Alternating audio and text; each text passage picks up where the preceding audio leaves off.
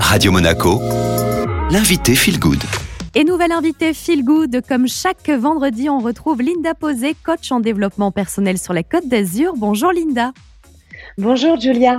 Alors Linda, aujourd'hui, vous allez nous expliquer l'importance d'apprendre à lâcher prise. Il suffit d'avoir une hygiène, on va dire, euh, mentale pour pratiquer le lâcher-prise. Ce qu'il faut savoir, c'est que lorsqu'on est en surcharge mentale et qu'on rumine, c'est souvent notre ego qui nous parle, par nos peurs, qui nous crée des croyances limitantes, qui du coup nous crée des blocages et ainsi on devient anxieux et on alimente cet ego où on se juge soi-même et où on veut contrôler. Donc le, premier conseil, c'est déjà d'accepter la situation, le fait qu'on ne puisse pas tout maîtriser. Éviter de faire des suppositions.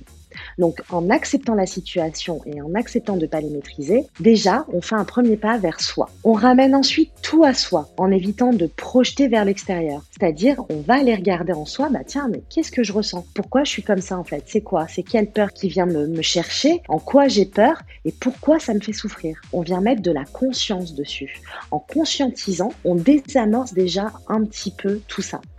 Pratiquer également la méditation et la cohérence cardiaque.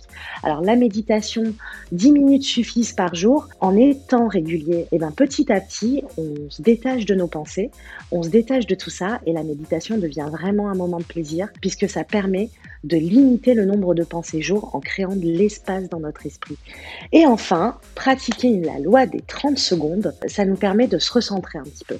Bah tiens, euh, je suis pas bien, je suis anxieux, je suis stressé, euh, je vais regarder dans 30 secondes dans quel état je suis. Ça permet de conscientiser le temps qu'on passe à se pourrir la vie. Et donc, au bout de 1 minute, 1 minute 30, généralement, on arrête le jeu et on revient aux trois premiers euh, conseils.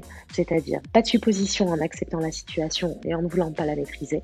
Conscientiser ce qui se passe en soi et pourquoi ça me fait souffrir, quelle peur est venue me chatouiller et pratiquer la méditation et la cohérence cardiaque pour créer de l'espace et limiter l'anxiété. Merci beaucoup Linda. Merci à vous Julia. Et tous les bons conseils de Linda Posé, coach en développement personnel, vous pouvez les réécouter et les partager en podcast sur les réseaux de Radio Monaco ou encore via Deezer et Spotify.